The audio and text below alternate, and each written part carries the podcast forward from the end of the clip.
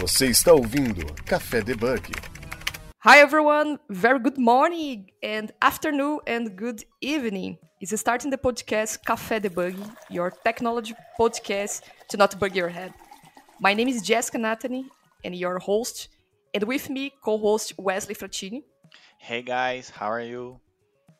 And for you who are listening to us, don't forget to follow us in your social media. We are LinkedIn, Twitter, and Instagram. Join our community in Discord in our website here in this describe this episode. If now with it, let's go to starting this episode. And with us the first time, uh, Dejan, Dejan Milicic. It's your name, it's correct? Dejan Milicic. As a software uh, craftsman and a RavenDB in the VP Microsoft. How's it going, Dejan? Hello, thank you for having me. Uh, it's going okay. Lots of business, lots of programming, lots of interesting things to learn. Thank you so much for enjoying us this our podcast, sharing knowledge, uh, talking about technology, talking about the RavenDB database. Um, what is the starting here? Uh, it's the program about uh, interviews uh, software craftsman, Dejan Milicic, and uh, we are talking about the Raven DB database, talking about uh, software development, best practices. So for those who don't know, for for those who don't know, introduce yourself, please, Dejan, for people here. Mm-hmm. Thank you. So I'm a mathematician by education. Uh, I was working for uh, over 20 years as a software developer, and then I uh, joined RavenDB team and transitioned my career into something which is usually called DevRel or developer relationships. Uh, thank you. It's a good, good. Well, uh, in starting here this episode, um, we can talk about uh, first, first all about what is the DevRel.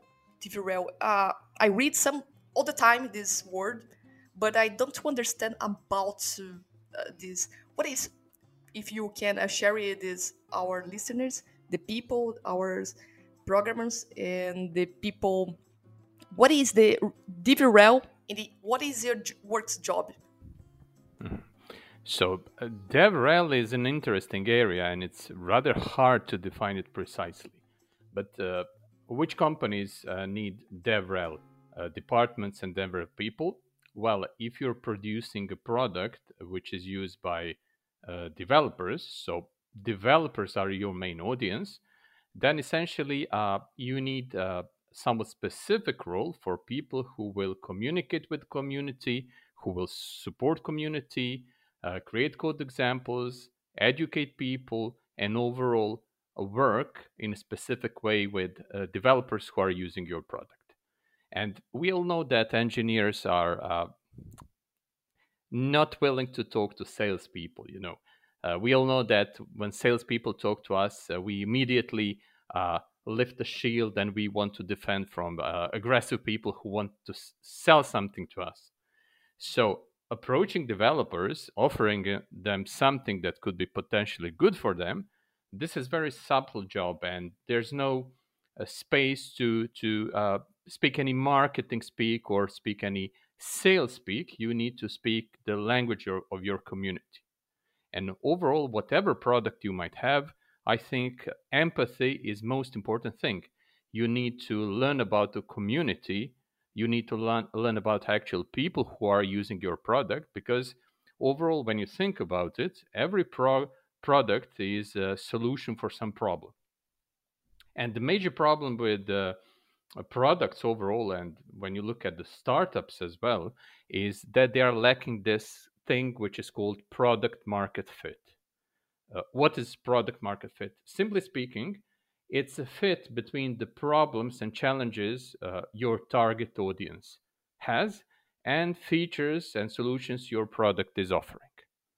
So you need to be compassionate, you need to go down among actual people who are going to use what you are making you need to listen to them you need to learn their lives their, their professions their problems and then you need to go back to, to your computer where you are creating your product and create something which will solve problems these people have.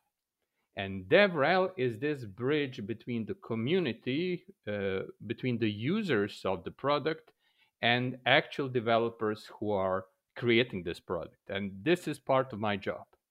So I'm kind of translator between the business language or the language that uh, our users are speaking, and I'm trying to translate that back to features, requirements, technical descriptions, and I try to lobby on behalf of the users of our product when I talk to our developers.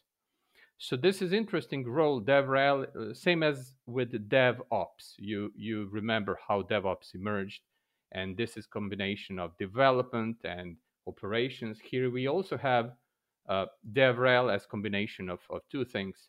You know, develop uh, relationships with developers.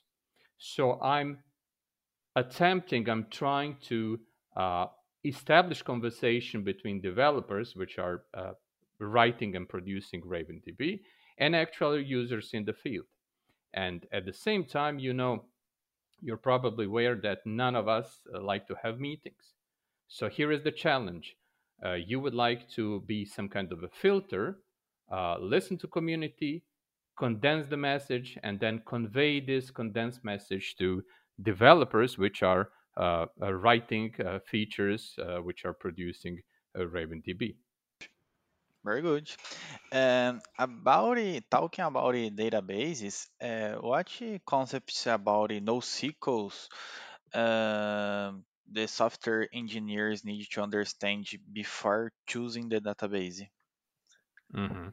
So, to tell you a story about NoSQL, uh, we must go back in 80s uh, so first data relational databases uh, uh, uh, emerged in early 80s. Oracle was the first one. Then IBM produced their own relational database. And by the end of the 80s, relational databases were golden standard and they were almost a synonym for a database. And you're starting new product, uh, new project, you don't have to think about the database. You're using relational database. And things were predictable back then. So if you imagine yourself, you're working in a big company, you're writing software for your colleagues, people around you, and you know, okay, my company has 150 employees. That's how many users, maximum number of users my application can have. So number of users is predictable. Then you go talk to these people uh, they are producing uh, some kind of documents, data, and you will need to save this uh, to the database. And again, you have predictability. So life is pretty much predictable in the 80s. You have uh, more or less defined the scope of the applications you're building. You have defined uh, user base. Uh, even volume of the data is predictable. And then in 90s, everything changed internet emerges and all of a sudden you're not producing application for enterprise organization with fixed number of the employees you're producing software as a service. You build it you put it online and potentially you could have 100,000 users in one day if your application is popular. If you appear on the website like hacker news or uh, uh, if you remember digg.com, that that was long long time ago things can explode all of a sudden. You can get uh, audience and you don't know how many of them you will have uh, with some new types of applications that emerge like social networks. You don't even know how many uh, how much content they will produce and what will be the type of this content. It will be very heterogeneous. They can produce videos they can produce photos uh, they can upload various things and you need to accommodate all of that. So your application needs to be uh, flexible, it needs to be scalable, and those are all challenges. And you can see that in the mid 90s, companies like Google or Yahoo or Pinterest were faced with unprecedented amount of data. Google especially, you know, they want to index whole internet And frankly speaking, this is a really frightening task for you as an engineer, if you think about it. You're doing something for the first time ever. And for new problems, you cannot use old solutions. You need also new solutions for these new challenges. So, what engineers in these companies started doing, they started developing some specific new solutions for new problems that are emerging. And this is how NoSQL movement was born, where no in NoSQL doesn't mean negation, it means not only SQL. So these are innovative solutions. This is innovation to solve specific problems. And for that reason, unlike relation databases where you have standards, with NoSQL movement, you have very heterogeneous ecosystem because every single team, every single company was solving some specific problems. So, for example, you have document-based NoSQL databases where you take whole object in the memory, you serialize it most frequently into JSON, and you send JSON, and this whole JSON is stored inside of your NoSQL database as a single document. What this means in practice for developer, this means that you are not forced anymore to split your object into multiple tables like you did with relational database.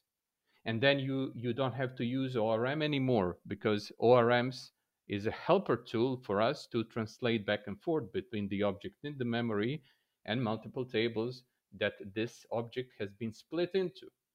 Why? Because uh, relational databases cannot store uh, collections or lists, so you need to introduce multiple tables, foreign keys, relationships, etc., etc.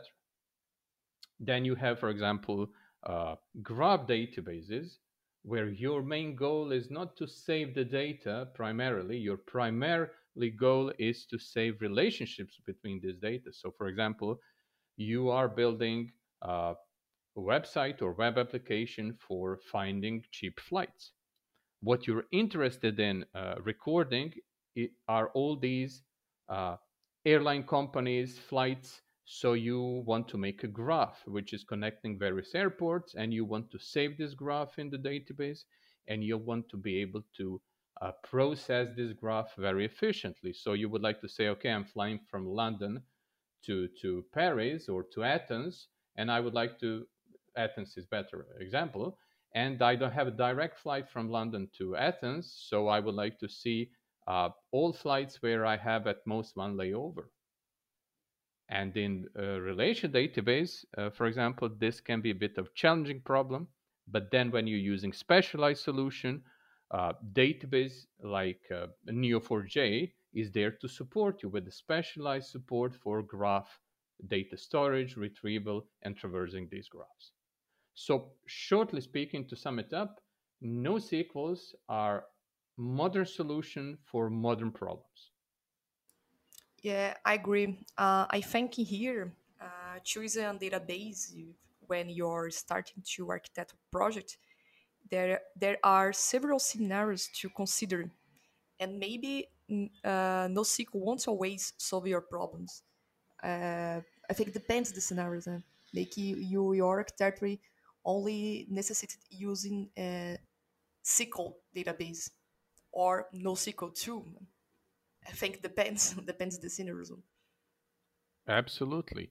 Whole idea is that uh, for every single project you're starting, you I usually call this driving on autopilot. So there's no reason for all of your projects to have the same architecture, to use same technology stack, to use the same database uh, you should sit down, think about functional requirements of, of your application that you're building, and then make your decisions based on that. So, for example, there is something called polyglot programming, uh, which was a coined term coined by Ted Neward, which means using multiple languages within the same project. So, for example, let's say you're building a project, you decide to go with microservices or service based, service oriented architecture, and you have three teams. And you may go with three different languages, each one used by a different team.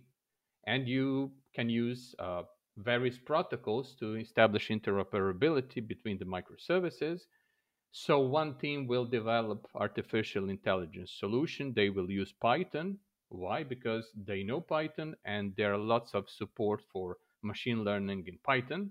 So this is very good choice.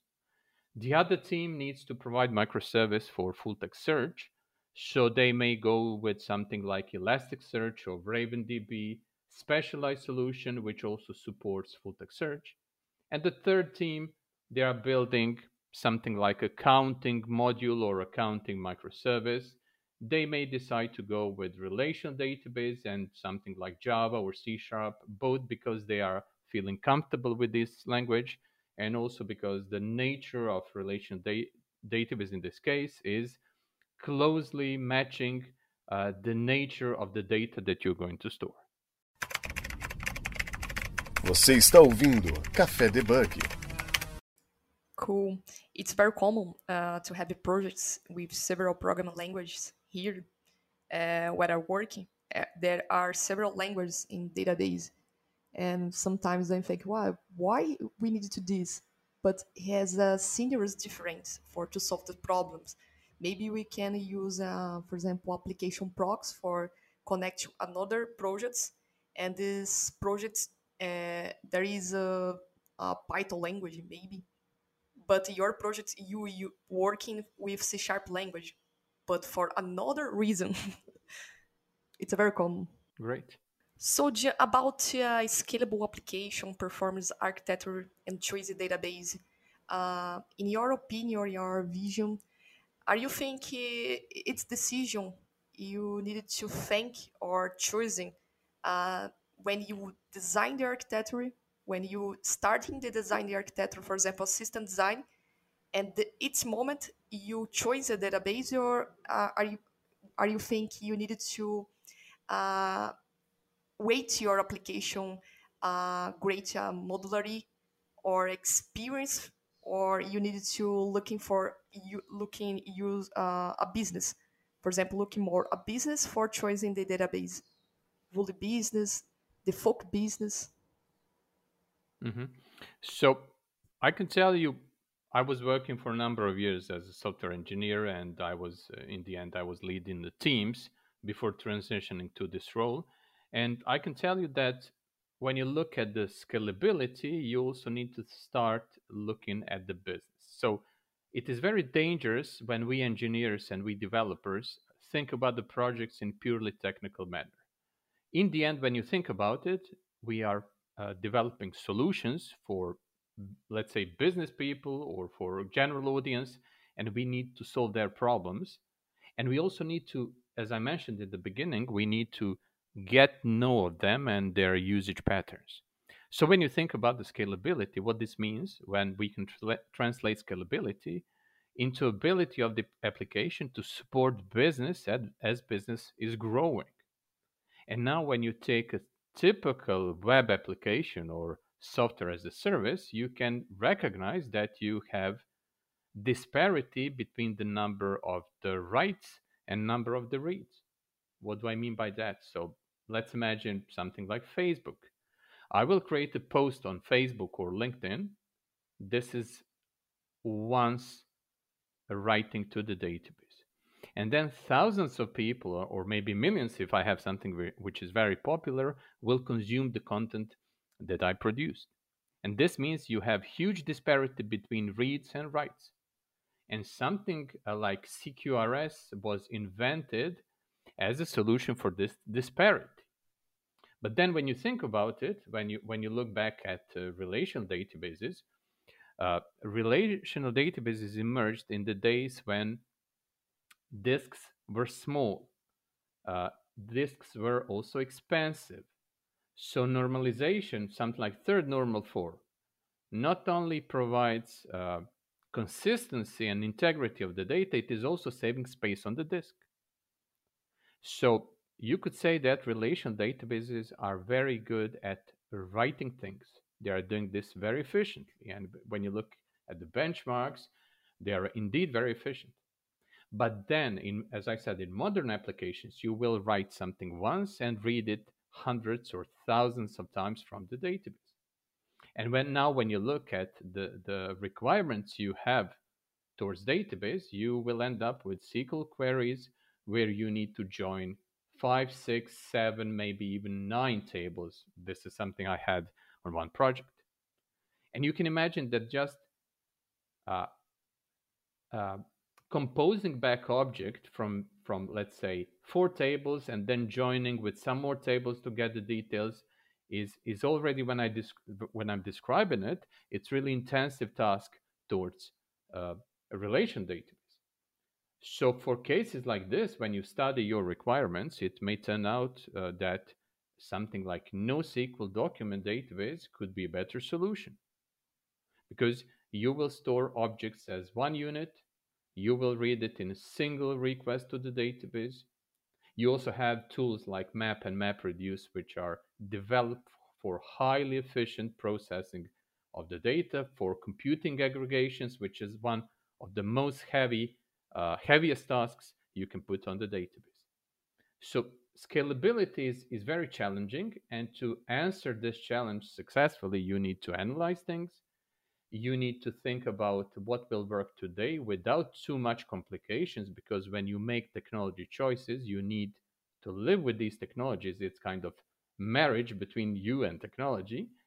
And at the same time to have uh, space freedom and possibilities to accept future growth of the business and what you want to avoid everyone wishes uh, for explosive business growth this is the best thing that can happen to the company. So, what you want to avoid when something like this happens, you want to avoid your software to be bottleneck of the business. It shouldn't be a problem if, if you're selling uh, 1 million shoes, but it's a problem if the application which is supporting uh, uh, shoe selling business cannot cope with, with that. Right. Uh, Talking about uh, open source application developers projects, why we can contribute more? Mm-hmm. So for me personally, I've been involved in open source for something like 15 years now, and I I simply love open source. When you think about it, it's it's maybe even counterintuitive.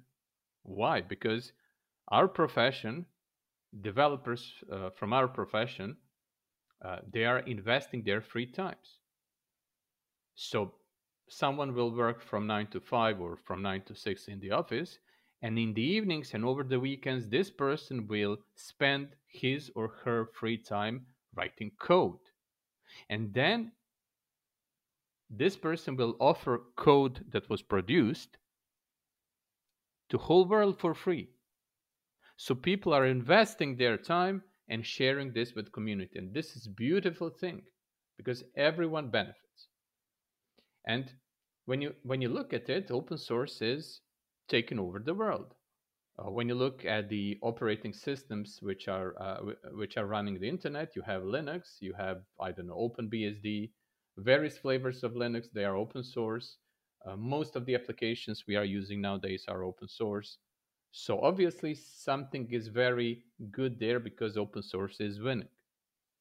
Now, how could we help? Well, if you're using or every one of us is using some open source projects in the in the form of the packets or the frameworks, and this is all free. So how you can pay back a bit? Well, you instead of paying money, uh, you can spend some of your time and effort to contribute back to the community. So either open source something that you're working on or contribute in some manner, uh, fix documentation, create a small pull request or something like that. And when you look at entry level developers, someone who is still starting, who is, who is yet to start actual real career in software development, there is no better way for this person to build his or her career than to make open source contribution. And when you put something like that on your CV, and when you go to some company, this company will see, okay, this is person who is passionate about technology. This is person who is willing to contribute to community, which is noble and good deed. And it's immediate plus in the job interview if, if you have a reference. And if you contributed some code to open source project, company which uh, is talking to you, people there can inspect your code, which is exposed to, to everyone on the internet. So I would, true. so I would say uh, open source contribution is probably the best move you can make for your career. And if you're still starting and if you don't maybe don't know how to write code or your code is not so good, what you can do, you can go and uh, contribute on the documentation or or uh, you know find some other way to help the project and you still it still counts as a contribution. And then what is especially interesting is that you have businesses built around open source.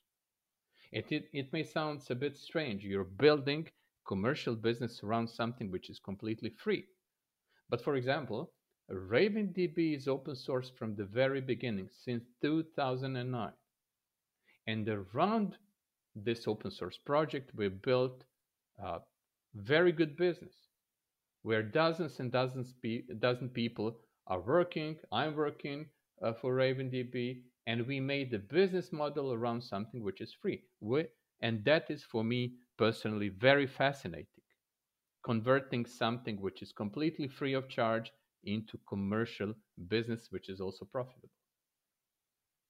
Yeah, it's true. Uh, if you want to create, uh, for example, open source project, uh, there are a lot of rules to follow at maintain. It must be, be difficult. Uh, great projects that are famous today come out of open source. Uh, I have a question here about this. Uh, for for example, in inter international career, do you think that having an open source contribution it's make attention for another companies, biggest biggest companies, for a software developer, for example. Yes, this is also an option. So some companies are uh, contributing to the community by uh, financing, or uh, you, to to be more precise, uh, giving away their developers' time to uh, work on open source projects. So they are sponsoring certain number of the hours every week for their developers to work on open source projects. And this is great because companies using something that other developers created and they are contributing back uh, improving this framework or library they are using and at the same time their improvements are shared with back with the rest of community and maybe someone who started the project created something that lives on its own and uh, many, many people benefit. Você está ouvindo Café Debug. Veja, uh, this reminds me of an experience I had. Uh, go back uh, on point. Uh, I have a point to, to make about the previous topic, for example, CKR. As uh, I consider use more uh, complex projects, for example, some design partners and uh, otherwise it's creating a lot of complexity. This is interesting points uh, because sometimes developers to want to apply patterns or other projects uh, in projects concepts don't apply small projects. Uh, for example you want to use CQRS or another partners for a little or small projects. For example a little project. It's not necessary and sometimes I make a question: What's happened to sim simplicity? What is why we developers use it complexity more uh, softwares or projects for apply the designer patterns, apply to using, for example, clean architecture and other things. What is your opinion about this? It's maybe we can use a, a simple project in GitHub, for example, for training, coding, I absolutely agree with you. I couldn't agree more. Uh, well, to, to, to find answer to this question, you must look at what we all love to do. We are all big kids, and we developers like to play with new things. We like to try new things. We are listening to conference talks, we read books, we, we watch lectures, and then new project in the company is starting, and we are eager to try out this new toy this new mental intellectual toy that we learned. Uh, I think this is the reason that people are uh, maybe over engineering things and also maybe you are watching lecture by someone from google and this person from google is describing what they are doing and you say to yourself okay this must be great since google is using it. But then you are not google. You are not solving the same problems as google. So when you look at the core of complexity so if you have product you're working on and th- if this is a complex project essentially you can divide this complex- complexity into two categories there is a complexity of the domain you're building, and there is also something called accidental complexity. So, complexity of the domain is also called essential complexity, and this is something that cannot be avoided. You cannot change it. Essential complexity is a complexity of the problem that you are solving for someone. But then you also have something called accidental complexity, and this is complexity of the implementation. This consists of the problems that engineers create and fix. And when you mentioned uh, solutions which are not simple for simple problems, this is precisely that. When you have a simple problem to solve, essential complexity or complexity of the domain is low. But then if you apply complex implementation to a simple problem, you end up with a project which is complex, but not because of the domain complexity. Instead, you have a complex project because of the complexity of the implementation. So, when I'm working on a project, I always try to question myself why are you using this? And if I'm not able to find answers which are good enough, I'm, I'm going to reconsider if I want to use this. If I'm building simple CRUD application, so uh, reading and writing entities from the database and updating them. Frankly speaking, I don't need design patterns. I don't need for very simple applications. I don't need CQRS. All that, all those things are nice, but I don't need them because I don't have a problems which they are solving. But as I build my project and if it, if it lives, when it grows, then I might start considering uh, refactoring my code, introducing some patterns, but this needs to be justified. I need to have a reason to go and introduce any single pattern, any single technique, any single uh, piece of technology. And you say, uh, there's a technique. For example, uh, you say, I have five points to spend, five technology points to spend on my project. If technology is mature, old, and boring, this is one point. But if technology is new, exciting, uh, uh, immature, this is three points, for example. So this could be a technique to prevent uh, uh, yourself from introducing too many new things on the project just because you are feeling uh, that that you want to work on something exciting. It may be sad for you as a developer, but that way you are uh, shielding yourself, future yourself, from the choices you're making at this point in time. Yeah, I agree. Uh, I mentioned this this because we create projects for GitHub.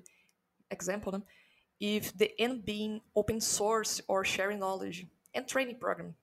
Anyway, but perhaps a simple project becomes complex. I know there are hundreds of partners, but I, if I've used three or four partners, that's a lot for me. yeah, it's true. It, sometimes I think uh, all developers or some developers forget the our job. It's not using partners, coding better, or using the new technology. Our jobs, our work is solution the problem, the business. I absolutely agree with you. Uh, when I was younger, there there was one scenario, one one case where uh, dentist approached me. Uh, this was like 15 years ago, and this dentist said, "I need a website." And then I started talking to to him. Okay, why do you need website? You know, and then we reached the point where we both concluded that maybe uh, purchasing a couple of billboards in the city is a better solution than investing in a website. So you are completely right. We are here solving the problems. Sometimes uh, maybe off the shelf component or already existing uh, solution uh, in the form of the service, which you're paying something like $20 per month, could be a solution for you. But you need to examine uh, every case individually and you need to think over and over again.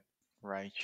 Uh, about the DevRel's career, uh, what advice would you give to someone who wants to start today?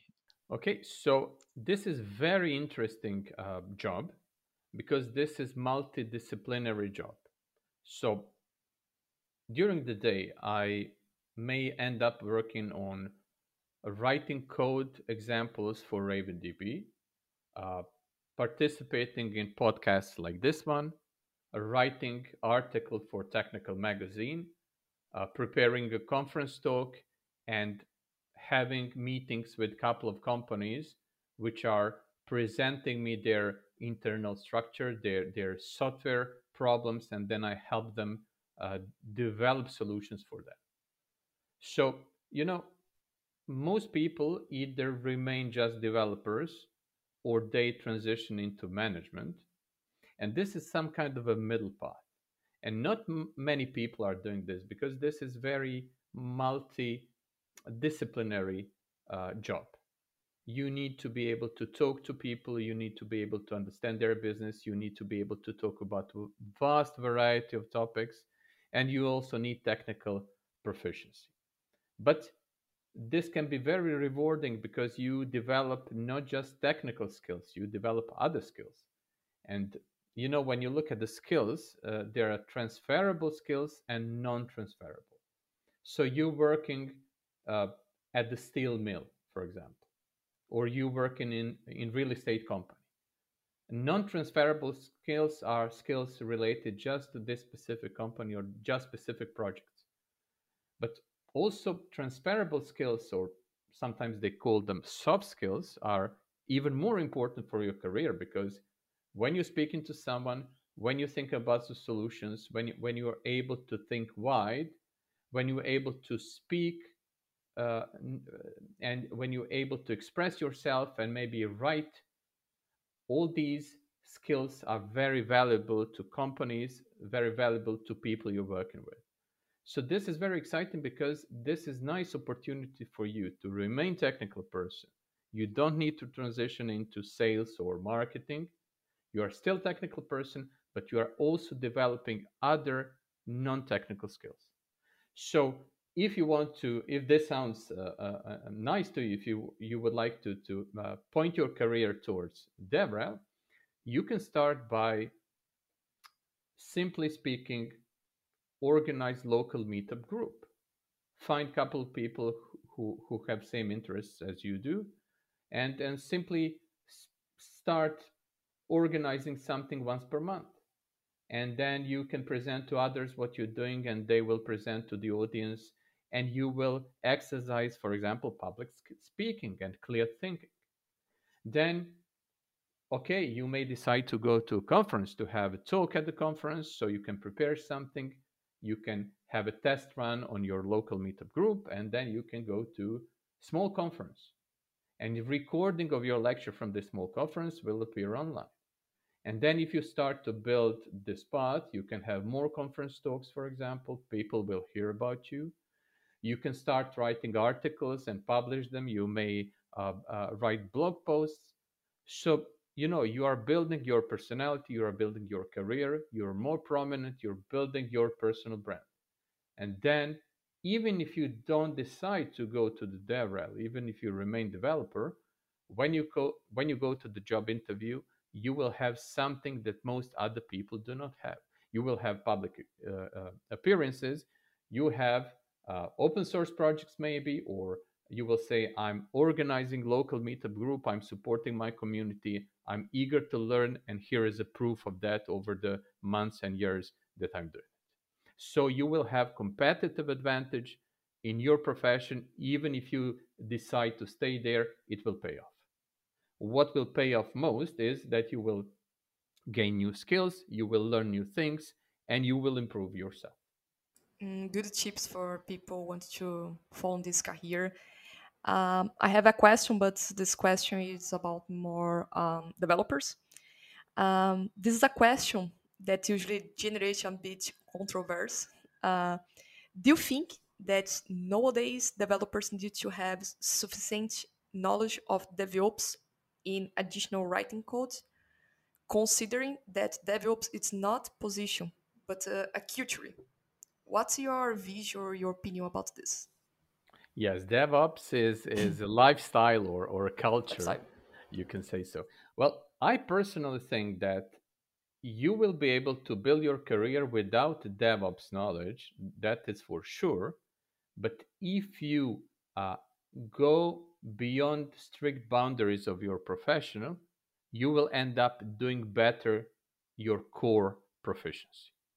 So personally, I think it's very valuable for you as a developer to, for example, build small project uh, and then launch it. You know, you imitate business, you're individual, but you go through all the steps of building pro- project, product, launching it, maybe making small marketing campaign, uh, setting up hosting, uh, installing it, setting up CI/CD pipeline, automated tests, all of that. So if you do something like this, if you build your toy project and uh, you learn DevOps skills, you'll learn maybe some of uh, elementary business skills, maybe some marketing, you will be in the end better developer who is writing just code, for example, at the workplace. So I think yes, you could live without DevOps knowledge, but this will make you better developer. So DevOps nowadays is uh, I wouldn't say pleasant activity, but it's very convenient. You have tools, you have lots of resources, and I think personally, and this would be my advice to all developers, learn DevOps skills. You can only benefit from them. Yeah, uh, I can see um, in this actually systems are getting more and more complex, and I see that there is more needed for us as developers to know how to deal with environments, pipelines, deploys, construction, the application, following, moni- monitoring mentally. It's a very more hard for the developers has due to has at this moment. But sometimes I think uh, some developers understand this work just writing code. But I don't know in the future maybe we can uh, change is has more hard skill to enjoy for us. I, I absolutely agree with you. You know, uh, let's imagine you build a small toy project and you launched it. What you will do, you will uh, do monitoring. You want to know when your application Yeah. is down, you want to bring it up, you want to have logs to analyze any problems. So you start thinking like a business owner. Again, you produce some kind of solution and you want to treat this solution not as a piece of software, but the actual system which is uh, being used by other people. Yeah, I agree. Uh, for example, I needed to create my project, my website application, and I need to um, apply or uh, push it, this application You are a cloud. Okay, I have a cloud, but how I can do it? How I can uh, uh, create in the pipeline? How I can create something following this uh, this software application, getting the logs? If you, I am working alone. or I want to understand better these concepts for working in another company. I think, in my opinion, uh, we are uh, software developers. We needed to has this hard skill um, DevOps no? So maybe, a little. yeah, maybe it would be a good idea to start speaking about ourselves as solution developers, not just Yeah. software developers. Yeah, yeah, true. But I don't know that uh, we have uh, another jobs with um, uh, DevOps jobs with software developer.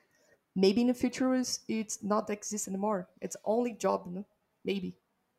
Could be, but when I log into AWS or Azure, Mhm. lots of things to learn there. Uh, Yeah, so uh, I, I I still think that we will have dedicated DevOps positions, but probably their job in the future will be more strategic one. Yeah, I agree. agree. And with some other things developers need to study, such as code, partners, architecture, DevOps anyway, by the way, how we can how can we improve our hard skills without losing focus? What advice you would give to new developers? I was observing other developers, and I think, and I was also observing my development path as a developer, and I think that we might be concentrating a bit overly on concrete technologies. What I think is very beneficial, uh, for example, when you look at something like React, React is currently very, very popular, and you will most probably learn it and build front end with React. But what I think is important is to spend some more time and learn the basics, learn the principles around React. So, for example, React is MVU uh, framework. And then you go and dig a bit and you discover that before React, there was something called Elm, uh, which is very interesting uh, language for developing front end. So if you spend some more time and if you dig into history or past and you learn some principles, then when new tomorrow something new is out, like Svelte or something even newer, which is maybe built being built as we speak in now, you will be able to more easier comprehend this new technology. When you look at it, uh, almost everything have already been invented, discussed, when you go back 40 years, you will find some concepts which are now using today. So it's very helpful, again, to recognize the source of a technology, to recognize what was the motivation for inventing some pattern or, or some uh, a library, what problems it was solving. Because uh, unfortunately, I think people are concentrating too much on concrete technologies. So when, for example, when you go back in something like 1987, you will see that CQRS was invented back then. And then maybe for another 20 uh, years, no one, almost no one was using it.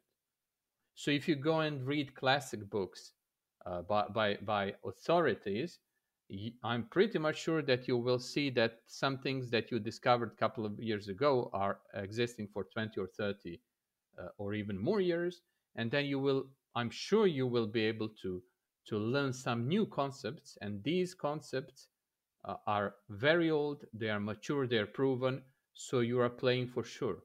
You're simply speaking uh, reading materials from some someone with wisdom and you are simply speaking standing of the jo- shoulders of the giants because you are using something that other people already tested uh, it is proven and you will benefit from it.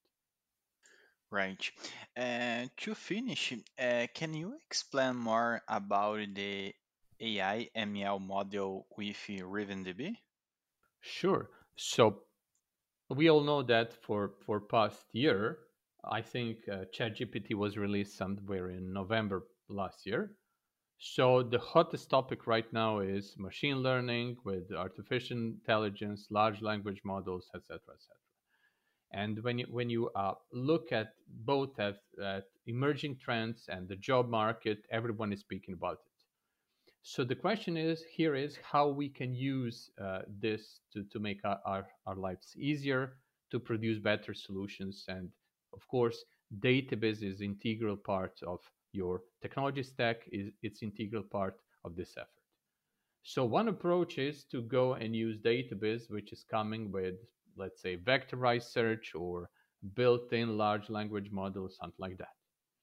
But what is even better, in my opinion, is ability of a database to be expanded with whatever technology you might want. Because you know, let's let's say this this November, something new will emerge. How long it will take companies behind and teams behind databases to build in these new things inside of the database. So, for example, with RavenDB, uh, we have ability to extend database with custom things. In RavenDB, you have map and MapReduce indexes, but these indexes can be expanded with uh, any code you would like. And this is all uh, done in uh, infrastructure as a code manner. So you have uh, code, whatever code you're using, Java, C Sharp, Node.js, and you can expand indexes with your custom code. And this custom code, for example, can call local Dockerized application or API, which is running la- large language model. So this extensibility, in my opinion, is a great thing because this provides way for you to immediately expand functionality of the database with any new technology that is emerging in the market. So let's say you would like to build uh, application which is recognizing suspicious financial transactions. And you are processing credit card transactions, you are storing data in the database. And now, how you will do it?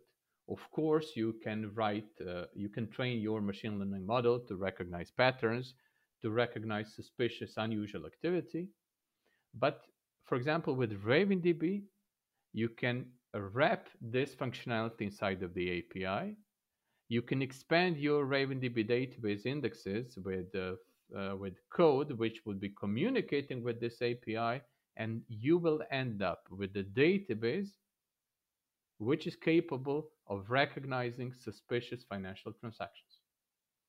Or, for example, if you're uh, if you would like to monitor social media and you would like to any uh, to, to locate any mentions of your company and then to determine if this is positive mention or is this some kind of criticism again you can go use something like python or or any other tool train your model to recognize toxic uh, uh sentiment or negative sentiment plug this in into RavenDB, and then you can, for example, take tweets, store them in the database, and database will automatically tag these tweets by the level of toxicity. And then you can say, okay, database, Raven, please give me all tweets with toxicity level over 75%. I would like to inspect them manually and react to them.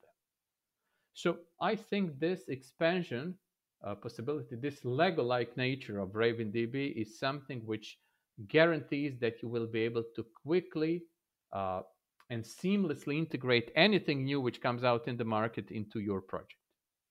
Great, great news for us about this new technology. So uh, we are at the end of the program, Jam, and I would like to thank you and uh, enjoy us for this participation. And do you have any question, final thought, talking about, of course, RavenDB events, RavenDB announcer, or uh, lecture yours? Do you have some any question, any consideration here? So we are working hard to release new things. We just released version six of RavenDB. We Good. have we have new indexing engine, which is uh, way way faster. Uh, and what I think is most important, we continue to listen to community and when we are building our roadmap, this roadmap is community led. So we are trying to listen to actual problems people have, not just releasing shiny things. Sometimes we release something small, which is very, very valuable to, to uh, developers using RavenDB. And I think this is the, the biggest difference because we are not this, uh, you know, large enterprise without a soul. We still do care. Cool. I thank you to the RavenDB for connecting us this point, for talking uh, me to you. Um, it's a pleasure for us. And if you are not a Brazilian, we are bringing your more episode in English for you can follow all. And thank you, Dejan, for sharing this knowledge, your time, and talk to us. If you come back here, the house is open for you. and thank you so much for this uh, sharing and talk to us. Obrigado. I enjoyed this conversation very much, and in the future, if you want to have me again, I'll be I'll be very honored to to be guest again. Sure, absolutely. We can uh, make another episode talk to uh, more uh, software developer, or even the B, uh, sharing this knowledge here. I'm happy for I'm happy for this episode here. Great conversation. Thank you.